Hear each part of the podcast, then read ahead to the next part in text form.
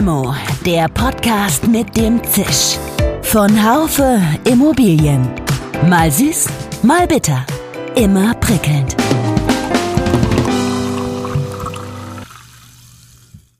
Hallo liebe Limo-Fans. Gerade ist die Expo vorbei mit all ihren Begegnungen und den Eindrücken, die sie hinterlassen hat.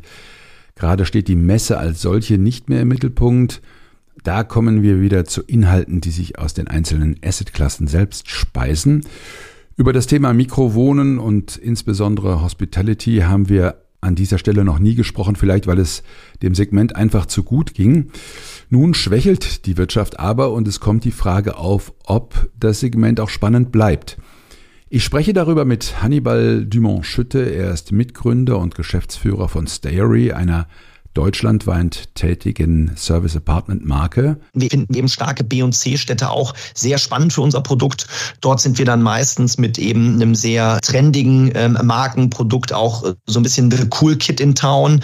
Ähm, also ich wage mich aus dem Fenster lehnen zu dürfen und zu sagen, wenn du in Bielefeld ein junges und hippes Hotel suchst, führt kein Weg an uns vorbei. Und das finden wir eben an so B- und C-Märkten auch attraktiv. Mein Name ist Dirk Labusch. Ich bin Chefredakteur des Fachmagazins Immobilienwirtschaft. Erfolg ohne Barrieren bietet Kleinanzeigen Immobilien allen professionellen Immobilienkunden. Mehr als 10.000 Immobilienprofis nutzen bereits heute erfolgreich die Plattform als Vertriebskanal.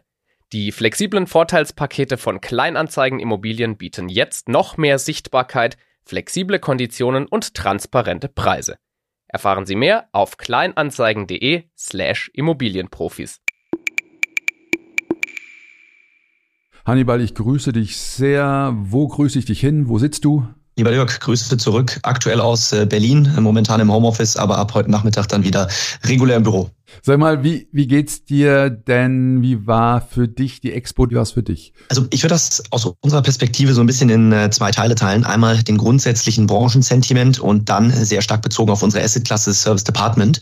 Und äh, wenn man sich mal die Branche anschaut, dann fand ich, war die Stimmung äh, überraschend positiv, beziehungsweise ich würde sagen realistisch. Ich hatte das Gefühl, der neue Realismus ist so ein bisschen in der Branche angekommen. Und ähm, im Vergleich zum letzten Jahr haben alle Teilnehmer jetzt verstanden, dass dass wir es mit einem äh, mit einer neuen Zeit zu tun haben, äh, Zeitwende und dass wir uns jetzt auf diese neue Zeit einstellen müssen. Ähm, und das fand ich recht ähm, cool, ähm, so zu sehen, weil man eben gemerkt hat, äh, die Leute wollen jetzt irgendwie sich darauf einstellen und wollen auch die Themen anpacken. Wie sich das dann tatsächlich in der Praxis materialisiert, yet to be seen. Und wenn man auf unsere Branche schaut, muss ich sagen, super Resonanz. Also das ganze Thema, das Wort, was geprägt wurde, war gewerbliche Betten, hat in der Halle A1, hat man glaube ich auch auch gesehen, ja, ja. Ähm, eine super Resonanz gehabt. Ähm, alle Leute wollten verstehen, die es bisher noch nicht verstanden haben, was ist das alles äh, oder was ist das für eine Asset-Klasse Hotel, Service Department, Micro-Living, wie können wir Teil äh, dieser Asset-Klasse werden ähm, und alle haben verstanden, dass die Asset-Klasse momentan einfach einen enormen Aufschwung erlebt. Dementsprechend auf, auf Service Department und Stayry bezogen super Resonanz. Wir haben sehr viele gute Gespräche geführt mit Bestandshaltern, mit institutionellen Investoren, teilweise auch mit unseren Vermietern. Also da waren wir sehr, sehr positiv gestimmt und freuen uns auf, auf die nächsten 12 bis 18 Monate. Aber genau, gewerbliche Betten. Er, erklär mal für die, die es nicht wissen, ein Stück weit dieses, dieses Konzept? Ja, ähm, gerne. Also grundsätzlich äh, unterscheiden wir im deutschen äh, Recht zwischen äh, Wohnen und Gewerbe. Ähm, und wir befinden uns eben mit Stayery und oder einem Service Department Konzept immer in einem gewerblichen Segment. Und äh, das Thema Bett ist, glaube ich, auch äh, recht äh, schnell zu erklären. Ähm, also wir bieten in unseren Konzepten oder auch unsere Mitbewerber bieten Betten an, aber das eben nicht wie im klassischen Wohnraum ähm, auf längere oder Jahreszeit, sondern ähm, mittelfristig für drei bis sechs Monate. Und dementsprechend sind wir ein gewerbliches Konzept, was Gäste immer wieder beherbergt. Und diese ähm, Assetklasse ja, ist momentan eben relativ attraktiv, profitiert von engen Wohnungsmärkten, profitiert von einem äh, Nachfrageschub äh, post-Covid. Und ich glaube, das ist so ein bisschen mit dem Begriff gemeint. Also alles, was ein Bett anbietet, aber dennoch im gewerblichen Segment unterwegs ist. Ja, wie kommt man dazu? Lass uns mal ruhig werden. Podcast, können ein bisschen auch über die Vergangenheit reden. Wie kommt man auf die Idee, so ein Konzept zu verwirklichen? Ähm, ging das über das Thema Mikrowohnen? Was waren deine ersten Erfahrungen damit? Also ich meine, ich, ich bin ja nun auch schon, bin ja schon relativ lang da in der Branche. Ich weiß immer noch, äh, habe hab dieses Concierge-Konzept ähm, mitverfolgt am Anfang. Aber, aber das war es ja nicht. Wahrscheinlich hast du selber mal irgendwann bist du mal gereist und, und, und hast darunter gelitten, dass du nicht das gefunden hast, was du gesucht hast, oder? Genau, ähm, also hast du sehr richtig auf den Punkt getroffen, lieber Dirk. Mein Mitgründer und ich, Robert, hatten ursprünglich ähm, äh, relativ wenig mit der Hospitality-Industrie zu tun. Wir hatten immer Berührungspunkte zur klassischen Immobilienbranche, aber Hospitality war für uns relativ fremd. Wir sind aber im Rahmen unserer damaligen Berufstätigkeit sehr, sehr viel gereist. Robert war bei, der Trans bei einer Transaktionsberatung, ich war bei einer Strategieberatung und wir waren eigentlich die ganze Woche, äh, vor Corona hat man das ja noch so gemacht, ähm, on the road und äh, nach zwei, drei, vier Wochen in einem Hotel, du bist ja dann teilweise drei oder vier Monate auf Projekten, ging uns das Hotel dann schon relativ zügig ein wenig auf die Nerven. Ähm, es gab dann relativ viele Themen, äh, die wir in unseren Augen hätten in so einem Betrieb besser machen können. Aber das waren so die ersten äh, Überlegungen in Richtung Service Department Segment, sozusagen ein eigenes Problem, was wir beheben wollten. Ähm, ein klassisches Beispiel war das, das, das Check-in. Ja? Also du bist irgendwie als Berater montags abends dann im Hotel eingecheckt, nachdem du sehr früh morgens zum Kunden geflogen bist. Und dann standen da 40 Leute parallel am Check-in und du hast dich jeden Montag gefragt, wieso kriegt es das Hotel nicht hin, hier mal entweder mehr Leute am Montagabend hinzustellen oder digitale Lösungen zu implementieren, damit der Check-in schneller funktioniert. Mhm. Ging dann weiter über Themen wie, äh, ich wollte dann mal, ich weiß es noch genau, an einem Sonntagabend in einem sehr schönen Hotel in Hamburg sozusagen einen Tag früh anreisen Preisen, dann ging das nicht. Warum? Ja, meine Corporate Trade gilt erst ab Montag. Äh, dann hätte ich irgendwie 400 Euro für die Nacht zahlen müssen, ähm, nur damit ich eine Nacht früher anreise. Ja, aber das, das kann euch doch, Themen, wenn ich, wenn ich da, wenn ich da zwischengrätsche, das kann, kann das bei eurem Konzept nicht passieren? Weil das ist ja wahrscheinlich auch äh, belegt, äh, einen Tag, bis, bis dann der nächste kommt. Genau, aber die Idee wäre ja sozusagen, wenn du bei unserem Konzept, also einem Service Department Konzept, über einen Projektaufenthalt buchst, würdest du ja nicht Montag bis Donnerstag buchen und dann Freitag bis Sonntag auschecken, sondern du würdest ja dauerhaft für diese drei Monate okay, dein ja. Apartment bei uns buchen. Und ja, genau das ist ja dieser wunderschöne Vorteil. Einerseits hast du bei uns die Küche, kannst dich also selbst versorgen, bist also nicht darauf angewiesen, immer wieder Abendessen zu gehen. Andererseits kannst du übers Wochenende deine Sachen bei uns im Schrank liegen lassen, ähm, kannst sozusagen einmal einen großen Koffer mitnehmen und musst nicht jeden Montagmorgen den Koffer neu packen. Und dementsprechend ist dein Zimmer auch am Sonntag, wenn du anreist äh, oder früher anreisen willst, weil du doch das Wochenende zu Hause warst, immer frei. Ähm, und das ist sozusagen dieser Vorteil, den wir in dem sogenannten Longstay-Segment, wie wir es nennen, von einem bis sechs Monate unseren Gästen anbieten. Und der klassische Zielkunde ist dann eben jemand, der ein Traineeship macht, der ein Praktikum macht, der eben auf Projektarbeit ist. Und äh, die schätzen das sehr wert, dass sie eben diese Flexibilität in ihren Zimmern oder Apartments in dem Fall haben. Du sagtest gerade Longstay, kommen wir gleich auch nochmal drauf, aber machst, macht ihr auch ähm, Shortstay? Kann man auch unter einem Monat bleiben? Ja, also ähm, klassisch Service Department äh, kann sowohl Shortstay als auch Longstay bedienen. Und das ist ähm, wieder dieser Begriff gewerbliche Betten. Deswegen sind wir auch im gewerblichen Segment aktiv. Wir vermieten an unsere Gäste sowohl auf Tagesbasis, also du kannst bei uns eine Nacht übernachten, als auch auf Monatsbasis bis hin eben zu sechs Monaten. Ähm, das deutsche Steuerrecht begrenzt einen gewerblichen Aufenthalt in dem Fall auf sechs Monate. Mhm. Und je nach Standort variiert dann die Aufenthaltsdauer, die unsere Gäste in den Häusern haben, ähm, zwischen äh, fünf Tagen im Schnitt bis hin zu zwölf Tagen im Schnitt. Und das ist dann meistens eben ein Mix aus einem gesunden Anteil an Shortstay-Gästen, meistens so 30 bis 40 Prozent, und dann einem äh, sehr hohen Anteil an Longstay-Gästen bis dann eben zu 60 Prozent.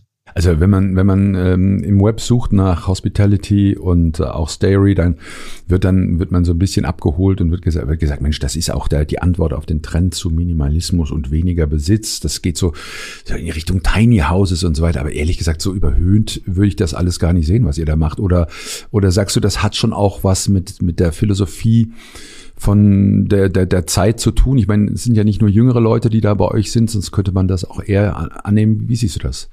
Ja, also äh, grundsätzlich ich hatte vor dem Podcast extra nochmal nachgeschaut. Ähm, unser durchschnittlicher Gast ist aktuell 34 Jahre alt. Also es ist schon eine eher jüngere Zielgruppe. Nichtsdestotrotz, der Trend zum Minimalismus spielt vielleicht für den einen oder anderen Gast bei uns in den Häusern eine Rolle. Aber in Summe würde ich behaupten, ist es eher der Trend hin zu Flexibilität, zu längeren Reisen und ganz klar auch zu der Verbindung Privatreise und Geschäftsreise. Also dieses Thema Workation oder, und, oder Pleasure. Das sind natürlich alles Buzzwords, ähm, mit denen man schnell um sich schmeißen kann. Aber wir sehen das schon schon sehr stark an unserer Gästestruktur. Die Leute bleiben dann eben, wie ich eben auch gesagt hatte, zum Beispiel übers Wochenende, machen Montag bis Donnerstag in Berlin eine Businessreise und dann kommt am äh, Donnerstagabend äh, der Partner, die Partnerin dazu und dann wird bis Sonntag noch eine kleine touristische Reise dran. Oder wir haben Gäste, die zwei Monate aus Amerika einfliegen, um aus Berlin heraus zu arbeiten, weil sie zum Beispiel ein Buch schreiben. Das heißt, das sind schon die Zielgruppen, die wir mit unserem Konzept adressieren. Vor Corona war das eben eher auf dieses Thema Traineeship und Projektmitarbeiter bezogen, weil damals gab es ja dieses oder diesen Trend zum Remote Work zumindest noch nicht so stark, Klar. wie es den jetzt gibt. Und es wäre äh, vermessen zu sagen, wenn Robert und ich das in 2019 schon antizipiert hätten. Aber dieser Rückenwind, den unser Konzept Post-Covid erlebt hat durch dieses Thema Adressieren von Remote Work, der war natürlich riesig. Und ich glaube, das führt auch dazu, dass die Asset-Klasse gerade so einen Aufschwung erlebt. Wir adressieren einfach mit der Nutzungsart, also mit diesem Komfort vor einer Wohnung und dem Service eines Hotels. Mhm. ist ja so ein bisschen die Idee bei gewerblichen Betten, dass wir das Beste aus beiden Welten verbinden. Damit adressieren wir einfach gerade eine Nachfrage, die insbesondere in den letzten Jahren extrem gestiegen ist, beziehungsweise teilweise erst entstanden ist. Ja. Und ich glaube, das ist der primäre Trend, warum ähm, wir dieses Thema Stayery und Service Departments so spannend finden. Ähm, der Hang zu Minimalismus, wie gesagt, der spielt da vielleicht mit, aber ist jetzt eher für eine geringere Anzahl an Gästen wirklich der ausschlaggebende Grund, unser Konzept zu nutzen. Gucken wir doch nochmal auf die Anfänge. Ähm, wie kommt man in so einen Markt rein? Ihr seid äh, in Deutschland, wenn ich richtig weiß, Pioniere äh, oder gab es da schon sowas Ähnliches? Also Ähnliches gibt es jetzt immer. Wer war zuerst da? Wie war es im Ausland? Guckt man da auch, natürlich guckt man da hin, was gab es da schon? Genau, also ähm, wir haben ja eben gerade schon so ein bisschen drüber gesprochen. Am Ende haben Robert und ich versucht, mit, mit Stayry ein Problem zu adressieren, was wir in unserem eigenen Berufsleben erfahren haben und dementsprechend äh, die ersten Ideen 2017 entwickelt und 2019 hat dann die erste Stayry eröffnet. Wir waren damals tatsächlich ähm, recht früh. Es gab den ein oder anderen Mitbewerber, muss man klar sagen, der vor uns im Markt war. Ähm, namentlich sind das, sind das zwei, äh, die mir da einfallen. Wir haben aber als erste Marke, würde ich behaupten, so ein bisschen dieses äh, Thema Lifestyle in die Nutzungsart Service Department gebracht. Also wenn du dir unsere Marke anschaust, wir legen ja schon sehr viel Wert auf unseren Markenauftritt.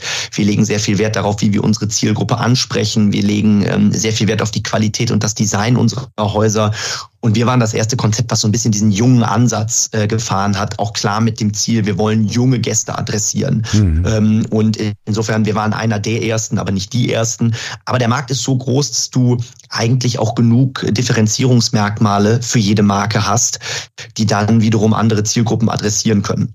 Aber das waren so, waren so die Anfänge. Mhm. Und ähm, wie gesagt, wir sind damals äh, da reingerutscht, um das Problem äh, zu lösen, was wir selber identifiziert haben und sind äh, jetzt äh, super happy, dass wir in diesem Markt aktiv sind. Wir haben in Deutschland ja äh, sechs Häuser live und sieben in Bau und schauen uns, weil du das gerade gefragt hast, natürlich jetzt auch das Ausland an. Ähm, einige Mitbewerber haben ja den Schritt auch deutlich früher ähm, vollzogen als wir, aber für uns jetzt gerade auch der südeuropäische Raum extrem attraktiv, unter dem Begriff, den wir eben erwähnt hatten, Remote Work. Also wir haben teilweise Gäste, primär Firmen, die uns aktiv gefragt haben, wann wir denn planen würden, in wärmere europäische Länder zu expandieren, okay. weil deren Mitarbeitenden ja. im, im Herbst, im Winter natürlich die Möglichkeit bekommen, für ein oder zwei Monate auch aus dem Ausland zu arbeiten. Und das ist natürlich irgendwie ein, ein kleiner Ritterschlag für unser Konzept, wenn sogar der Gast schon danach fragt, mhm. hey, wann expandiert ihr ins Ausland?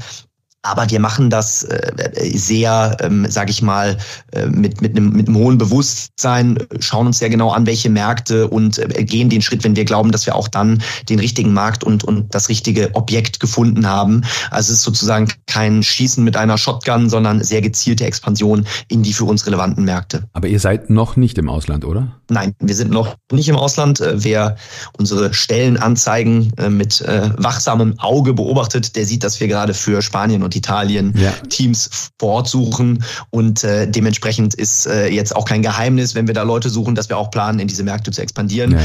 Ähm, wir wollen bis Ende des Jahres die Teams stehen haben, um dann Anfang des neuen Jahres aktiv mit dem Sourcing von äh, spannenden äh, Immobilienopportunitäten zu beginnen. Wenn wir jetzt das Jahr 2022 un, uns mal anschauen, da war ja ein sehr, sehr niedriges, äh, gab es ein sehr, sehr niedriges Hoteltransaktionsvolumen. Und äh, das Thema Segment Microliving war ja kaum beeinträchtigt. Bei euch wahrscheinlich ähnlich, also ähm, auch, äh, gerade bei, bei, bei auch Studenten Service Apartment. Warum seid ihr und wahrscheinlich auch das, äh, das äh, Segment Hospitality, warum seid ihr da überhaupt nicht äh, mit betroffen gewesen von diesem niedrigen Transaktionsvolumen? Genau, also äh, wenn du dir die Performance-Zahlen von klassischen Hotels und Service Departments in den Jahren 2021, 2022 anschaust, also aus, aus Betreiberperspektive, dann siehst du sehr schnell, dass die Service Department Industrie natürlich die Hotellerie sehr, sehr stark outperformt hat. Ähm, also die Performance-Zahlen, die wir während und nach der Corona-Pandemie vorweisen konnten, jetzt nicht nur Stayery, sondern die, die Service Department Branche als Ganzes, die waren outstanding, würde man sagen. Wir haben eben im Rahmen dieser Pandemie den großen Vorteil gehabt, dass alle Service Departments per se digitale Konzepte waren, weil wir von Anfang an sehr kosteneffizient agieren wollten und oder haben. Dementsprechend hatten wir die digitale Infrastruktur, um die Gäste ohne Personal einzuchecken. Parallel hatten wir die Küche zur Selbstverpflegung, als alle Restaurants geschlossen waren. Das war natürlich auch ein enormer Vorteil. Und die längerfristigen Gäste sind auch während der Pandemie und auch während der Lockdowns in unseren Häusern geblieben, weil die ja teilweise eine Stayery als Wohnungsersatz genutzt haben, weil sie eine Stayery genutzt haben, um in Deutschland zu bleiben für zwei oder drei Monate. Und das ist Geschäftsreisevolumen oder ähm, Freizeitvolumen, was natürlich nicht weggefallen ist. Und dementsprechend haben wir so, so so viel bessere Zahlen vorweisen können als die Hotellerie.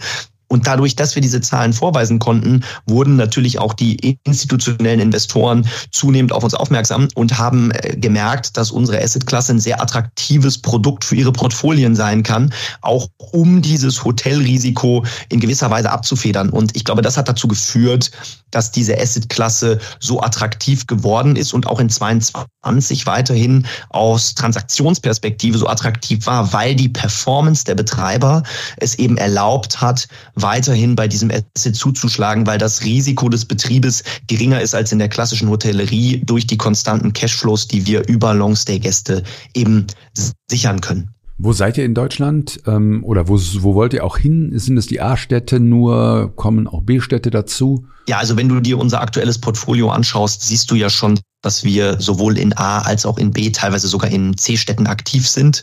Und in allen Städten haben wir eben äh, andere äh, Nutzung oder äh, spielen wir unser Geschäftsmodell in den Häusern anders. Also wenn du dir anschaust, unsere A-Städte aktuell Berlin, Frankfurt, Stuttgart, Köln, da profitieren wir natürlich einerseits von engen Wohnungsmärkten, aber natürlich auch von hohen Nachfragevolumina im Hotelmarkt. Ähm, und in B- oder C-Städten sei es ein Bielefeld oder ein Wolfsburg, da sind wir stärker im Corporate Business unterwegs, eben wie eingangs gesagt, viel Projektmitarbeiter, viel Trainees. Und wir wollen auch weiterhin ein sehr ausgewogenes Portfolio in Deutschland entwickeln. Das heißt, natürlich fokussieren wir uns auch auf die A-Städte, aber ich glaube, ich muss dir das als ähm, Immobilienprofi nicht erzählen. Da ist natürlich auch der Wettbewerb enorm groß. Du hast eben angesprochen, dass viele weitere Player auf dem Markt sind. Das heißt, du hast auch Druck auf die Mieten, die wir den Eigentümern zahlen müssen. Mhm. Gestiegene Zinsen, gestiegene Baukosten. Auch für die Eigentümer wird es nicht leichter, Projekte zu realisieren. Und dementsprechend finden wir eben starke B- und C-Städte auch sehr spannend für unser Produkt. Dort sind wir dann meistens mit eben einem sehr ähm, trendigen ähm, Markenprodukt auch äh, so ein bisschen the cool kid in town. Hm. also ich wage mich aus dem Fenster lehnen zu dürfen und zu sagen, wenn du in Bielefeld ein junges und hippes Hotel suchst, führt kein Weg an uns vorbei. Und das finden wir eben an so B- und C-Märkten auch attraktiv. Etwas weniger Wettbewerb, ähm, eine sehr klare Alleinstellungs, also ein sehr klares Alleinstellungsmerkmal. Und deswegen mögen wir diese Märkte auch und wir sehen in Deutschland 35 bis 36 Märkte, wo theoretisch ein Stayery-Produkt Fuß fassen kann und in diesen A-Städten auch durchaus mehr als nur ein Haus. Also in Berlin sehen wir Potenzial für eine Vielzahl weiterer Stayery-Objekte und sind dementsprechend auch gerade in einigen Verhandlungen für die Konversion von Büroobjekten in eine Stayery. Wie sieht das denn aus mit äh, Finanzierungen? Du hast eben das Thema Investoren angesprochen. Die rennen euch doch wahrscheinlich die Bude ein, oder? Genau, also äh, du musst bei Finanzierung ja immer unterscheiden. Redest du darüber, dass du deine Betreibergesellschaft mit äh, Kapital aufstockst, um schneller zu wachsen? Oder redest du wirklich aus Immobilienperspektive über die Finanzierung der Assets? Das muss man, glaube ich, immer so ein bisschen ja, ja, trennen. natürlich. Ich rede eigentlich über beides. Ja, ja, ist richtig. Mhm. Genau. Und ähm, bei, bei vielleicht der Finanzierung der Betreibergesellschaft, ähm, äh, klar, da ist der Appetit nach Finanzierung sehr, sehr hoch. Das sieht man, glaube ich, ja auch durch die Medienmitteilungen einiger anderer Spieler mhm. am Markt, die sehr hohe Kapitalsummen ähm, sozusagen akquirieren konnten. Wir sind da etwas, ähm, ich sag mal, konservativer oder nachhaltiger unterwegs. Unsere bestehenden Assets müssen alle immer positiven Cashflow abwerfen und können uns aktuell aus dem Cashflow sehr gut finanzieren, wachsen also über den eigenen Cashflow. Nichtsdestotrotz prüft man natürlich auch links und rechts immer Opportunitäten, um noch schneller wachsen zu können. Und wenn man die Asset-Seite anguckt, da ist natürlich der Appetit der institutionellen Investoren nach Service Departments sehr, sehr groß. Mhm. Wir haben ja das große Glück, unter anderem die Union als einen unserer Partner zählen zu dürfen, die ja das Haus in Bremen erworben haben, was wir betreiben. Die Hanse Merkur, der gehört ja das Berliner Haus oder die Cartella, die unser Haus in Bochum erworben hat. Also der Appetit ist sehr, sehr groß. Natürlich ist da aber auch aktuell ähm, die Frage, wie viel Produkt gibt es eigentlich am Markt, was die Investoren erwerben können ja. und zu welchen Konditionen können sie dies erwerben. Ich glaube, da hast du momentan einfach die Herausforderung, dass du noch viel Produkt hast, was in einer Zeit entstanden ist, wo einfach andere Faktoren am Markt gehandelt wurden. Und jetzt ist die ähm, Alternative für einen institutionellen Investor eine amerikanische Staatsanleihe für fünf Prozent zu kaufen. Da musst du natürlich auch schauen, dass das Asset, was du dir in dein Portfolio legst, kompetitiv ist. Und da muss im Zweifel die Rendite eher über fünf als unter fünf Prozent liegen.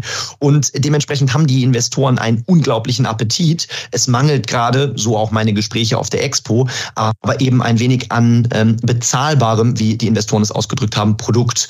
Ähm, ich bin aber der Überzeugung, dass auch das, äh, dass sich da so ein bisschen dieser Spread zwischen ähm, Verkaufs- und Einkaufspreis legen wird und dann dort auch das Transaktionsvolumen wieder zunehmen wird. Und vor allen Dingen wird es die erste Asset-Klasse sein, wo wieder wirklich signifikantes Transaktionsvolumen vorzuweisen werden wird. Ich denke mal, äh, der, jeder Investor muss ja sein, sein Portfolio auch äh, diversifizieren und ich glaube, lass es, lass ihn an irgendwelchen Anleihemärkten ein halbes Prozent mehr bekommen, ein bisschen an Immobilien, ähm, ist sicherlich die richtige, die, der richtige Weg. Absolut. Ähm, sag mal, und äh, ausländische Investoren, habt ihr die auch oder gibt es im Wesentlichen inländische?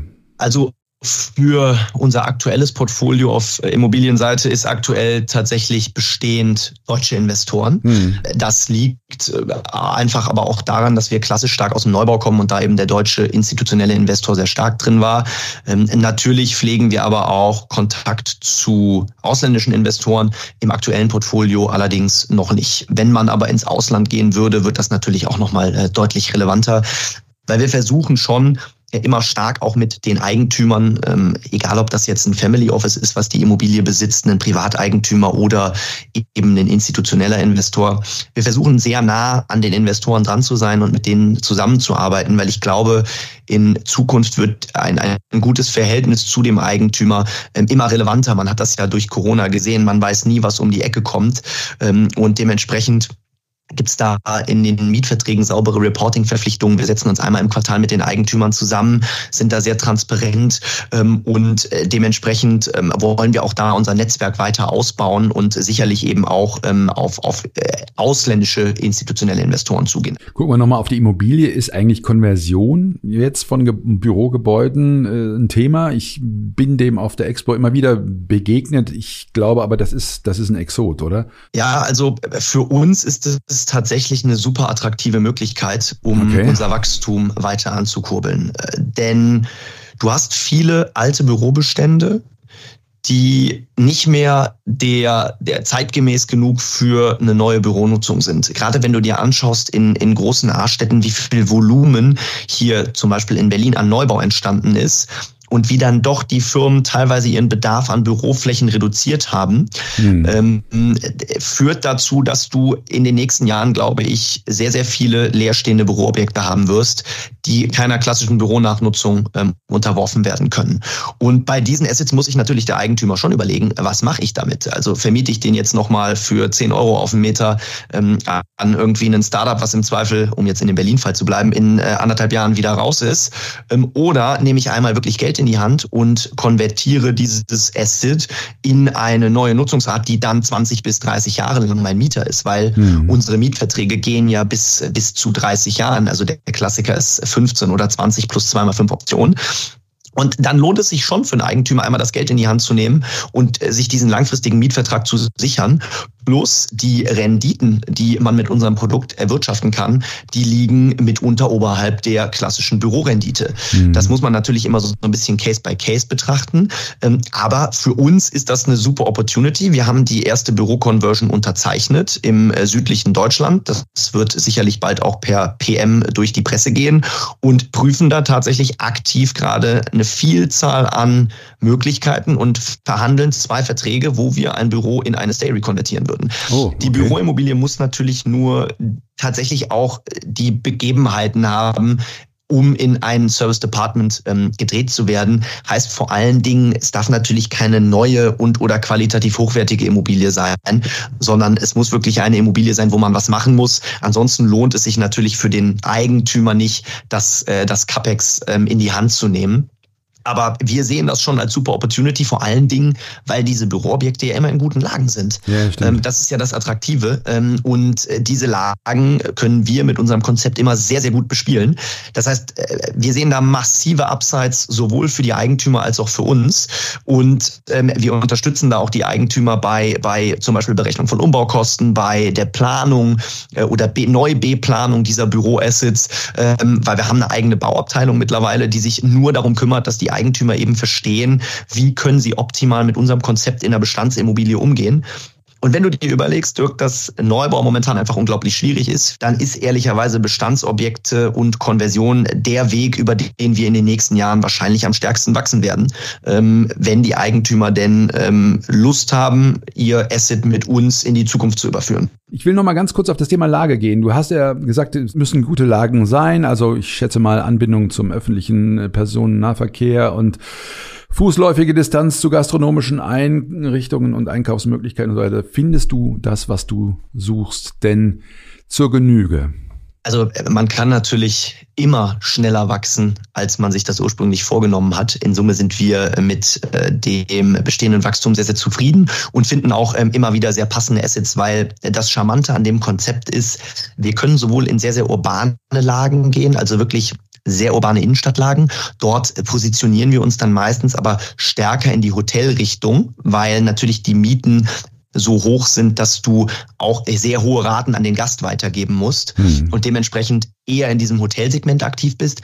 Wenn du etwas weiter außerhalb der sehr zentralen Innenstadtlagen ähm, anmietest, hast du meistens nicht mehr ganz so viel Druck auf deine eigenen Miete und dementsprechend positionieren wir uns stärker im Longstay.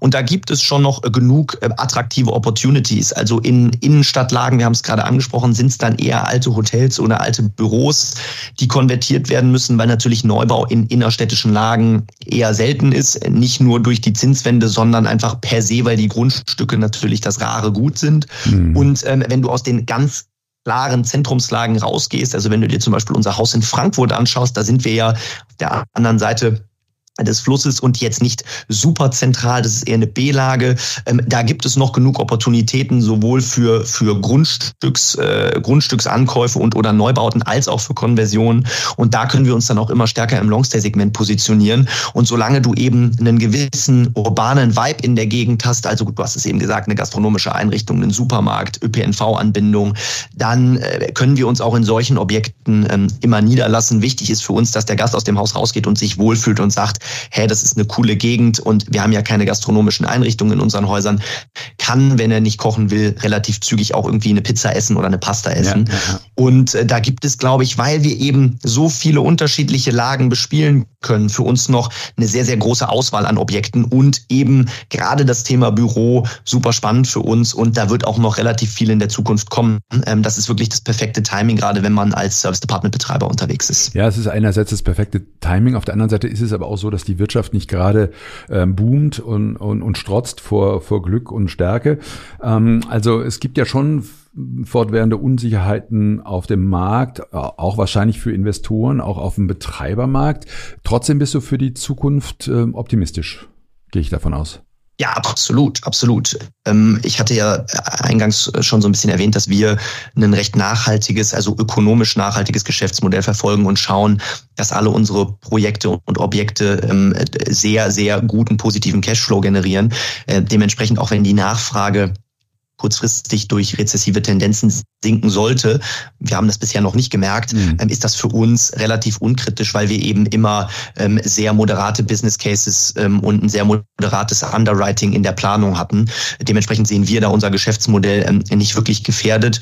Plus, wir sind ja in einer, in einer Preisklasse unterwegs, wenn du dir anschaust, ja. so ein klassisches Zimmer kostet bei uns irgendwie zwischen 90 und 110 Euro im Shortstay-Segment, mhm. ähm, dass wir in schlechten Zeiten vielleicht sogar eher attraktiver werden können für Gäste, die normalerweise 300 Euro pro Zimmer ausgeben. Ja. Ähm, das heißt, das ist vielleicht so ein bisschen der Effekt, äh, wenn du Budgeteinsparungen auf Firmenseite hast, dass unser Produkt oder auch das Longstay-Segment, wo wir dann ja teilweise nur noch 60 Euro die Nacht kosten, dass sich dann vielleicht doch die ein oder andere Firma überlegt, anstatt montags bis donnerstags äh, die Mitarbeitenden ins Luxushotel zu schicken, buchen wir denen halt lieber mal einen Monat ein Zimmer durch, weil am Ende kommen wir da, da günstiger bei weg. Also das heißt, wir sehen da sogar die Möglichkeit, ähm, auch wenn da noch ein bisschen mehr Druck auf der Wirtschaft ist, äh, vielleicht sogar an der einen oder anderen Ecke weiteres Geschäft zu generieren. Aber die, die Kombination aus den beiden Themen und dem Fakt, dass wir extrem kosteneffizient in den Häusern agieren. Also als Beispiel in Berlin für 85 Apartments haben wir 1,5 Fulltime-Employees, die dort arbeiten, ähm, führt einfach dazu, dass wir das Betreibermodell jetzt nicht wirklich gefährdet sehen, auch wenn eben die Nachfrage nicht mehr so steigt, wie sie das die letzten zwölf Monate getan hat, weil da muss man schon sagen, ähm, auch durch die Preissteigerung beziehungsweise Ratensteigerung, die am Markt realisiert wurde, die letzten zwölf Monate waren schon ex exorbitant gut für uns Betreiber.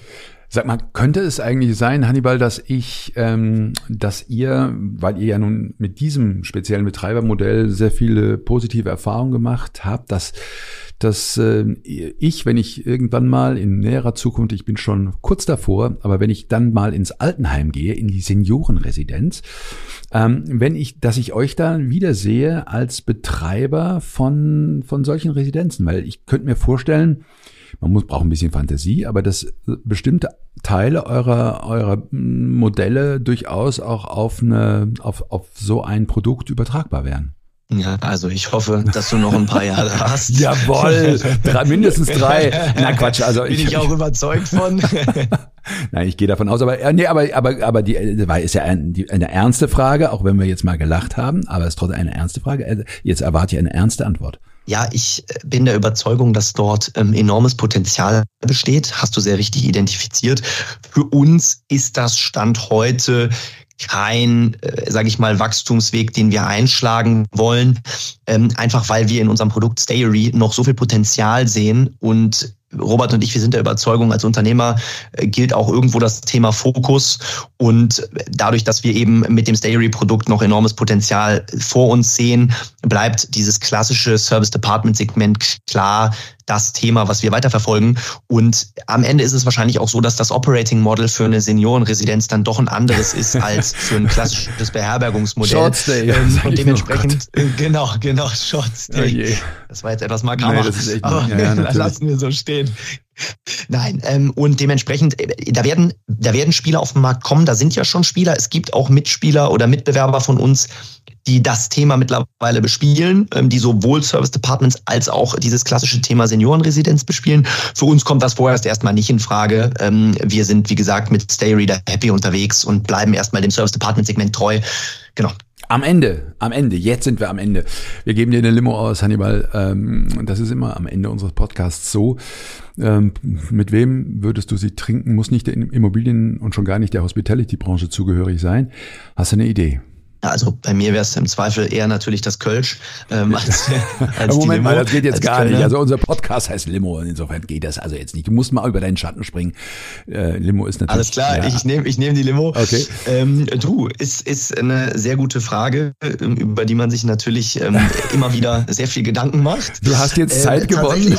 Ich, ja, ja, ja. Nein, nein, nein, nein, nein, die Antwort, die Antwort äh, für mich wäre, ich würde mich mal äh, extrem gerne äh, bei einer Limo mit Dieter Müller, dem Gründer von Motel One, unterhalten, weil ich es als junger Unternehmer ähm, unfassbar äh, spannend und äh, äh, toll finde, was er da aufgebaut hat.